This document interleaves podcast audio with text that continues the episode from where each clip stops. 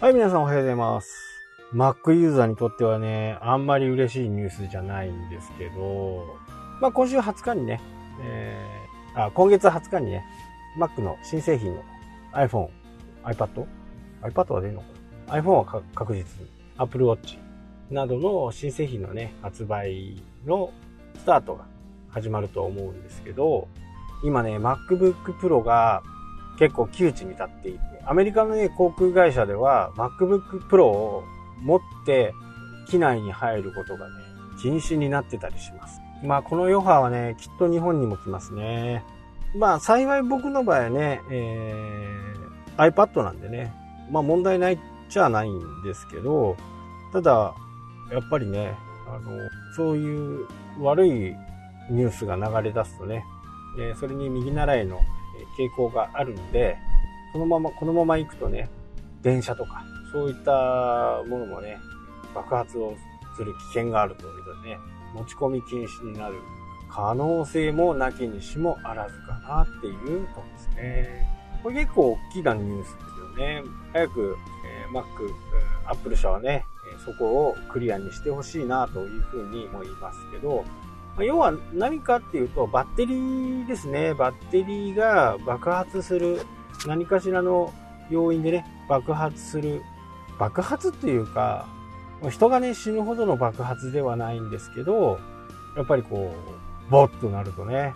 びっくりするし、やっぱり怪我もね、する可能性があるんで、ここはやっぱり早めにね、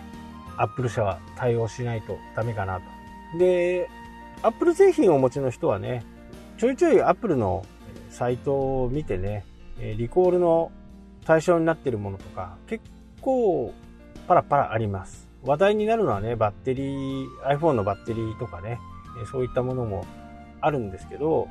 Apple Watch 3のね、画面のリコールだとか、まあ、ちょいちょいありますね。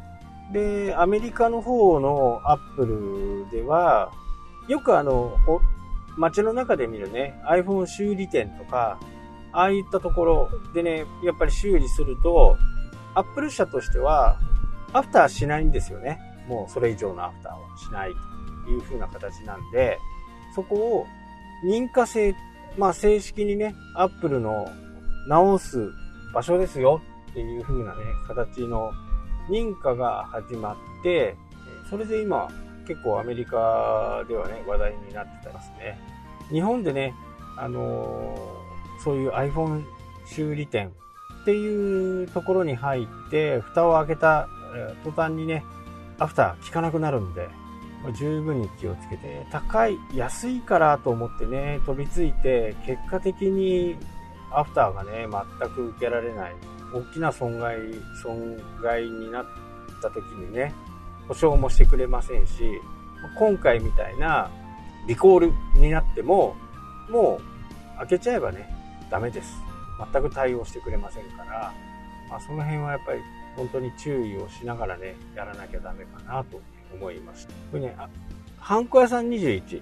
でもね、今こうやってるお店があります。まあ、うちのお店はやってないんですけど、えー、その情報っていうのがね、もう前々から言われてたんで、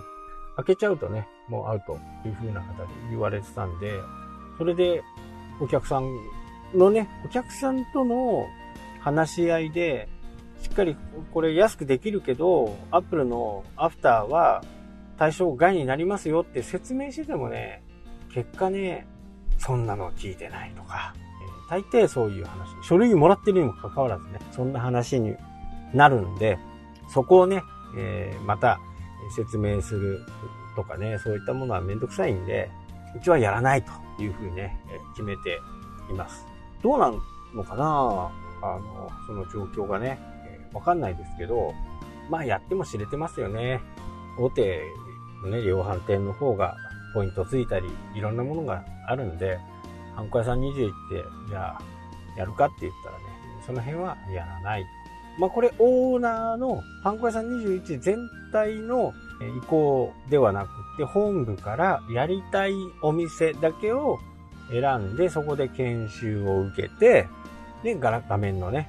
修理だとか、バッテリーの交換だとか、まあそういったものをやるっていうね。まあ、でも、そういう大手のものをね、やったとしても、本当にアフターとか受けれなくなったらもう終わりですからね。そういうリコールがあっても、全く受け付けてもくれませんから、そういったものをやるときにはね、もう使わなくなった iPhone とか、そういったものを直すであればね、自分でキットをね、Amazon とかで売ってます。Amazon でキットを買って自分でもね、やれると思いますので、これ手が器用じゃないからできないとかっていう話じゃなくて、動画を見ながらね、やれば結構あ簡単にできちゃったっていうレベルになるとは思います。画面のね、割れを直すのはちょっと厳しいかなとは思いますけど、バッテリー交換とか結構簡単にできるんですけど、まあ私はおすすめしません。地方でね、えー、アップルの代理店がない。札幌の場合はね、アップルストアがなくなって、今、全部あのビックカメラでね、直すという形なんですけど、ビックカメラも本当、こう、専門家がちゃんといて、そこでやってくれますし、そこで修理したものに関しては、アフターのね、リコールの対象ですから、ここは大丈夫かなっていう。なので、安いからと言ってね、やっちゃうと、結構後でね、痛い目に遭うと。えー、できれば Apple Care に入った方がいいかなとは思いますけど、僕の場合ね、Mac の方は入ってません。えー、iPhone の方は入ってます。もう Mac もね、僕4代目かなんで、それで今までの経験上ね、不具合がないので、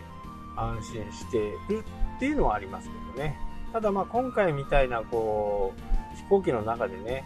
気圧の関係なのかどうなのかわからないですけど、それでちょっと爆発をすることがあってね、になれば、まあ、バッテリー等を交換する対象になるのかなっていうんですけど、まあその時にね、またなれば、どういうところを見てね、やればいいのかっていうことなどもお知らせしたいなと思います。はい、というわけで今日はこの辺で終わりたいと思います。それではまた。したっけ？